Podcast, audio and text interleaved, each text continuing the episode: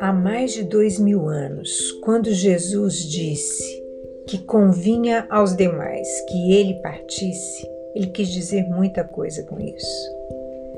Emmanuel pondera no livro Pão Nosso que se ele permanecesse, se Jesus teimasse em permanecer, haveria multidões inconformadas com a morte, já que ele ressuscitou Lázaro haveria milhares de doentes impacientes e rebeldes exigindo a cura. Por quê? Ele curou tantos leprosos, tantos enfermos, tantos deficientes. E onde estaria o esforço pessoal evolutivo?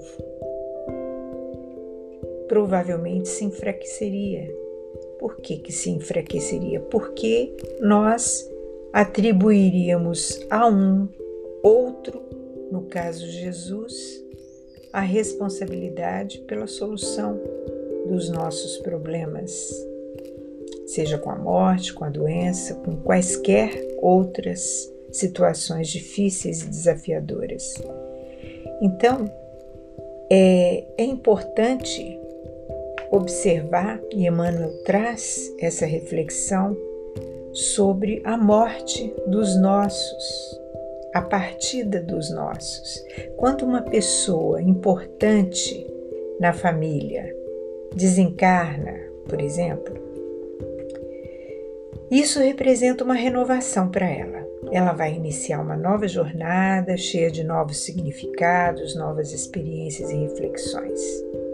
Mas e os que ficam?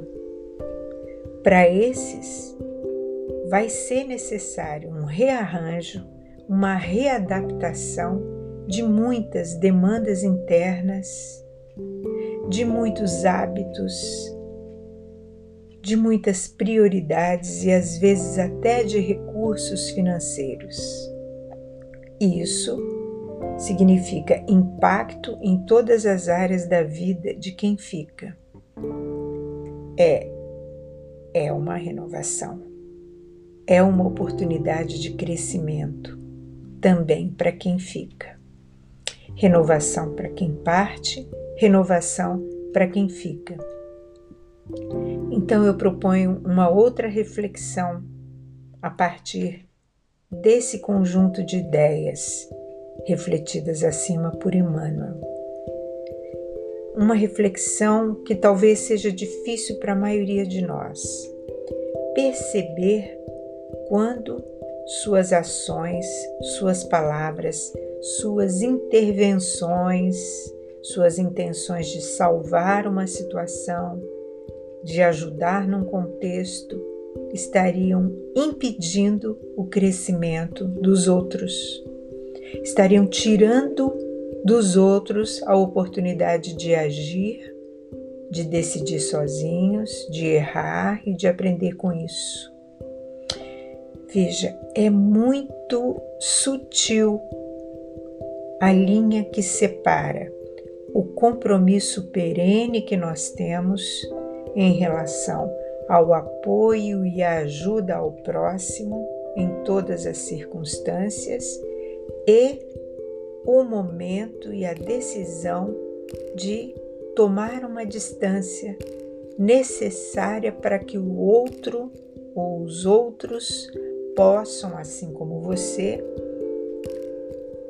evoluírem nos seus processos individuais, caminharem com suas próprias pernas a partir de suas próprias ideias. Se você acha que essa ideia pode ser útil a alguém, compartilhe,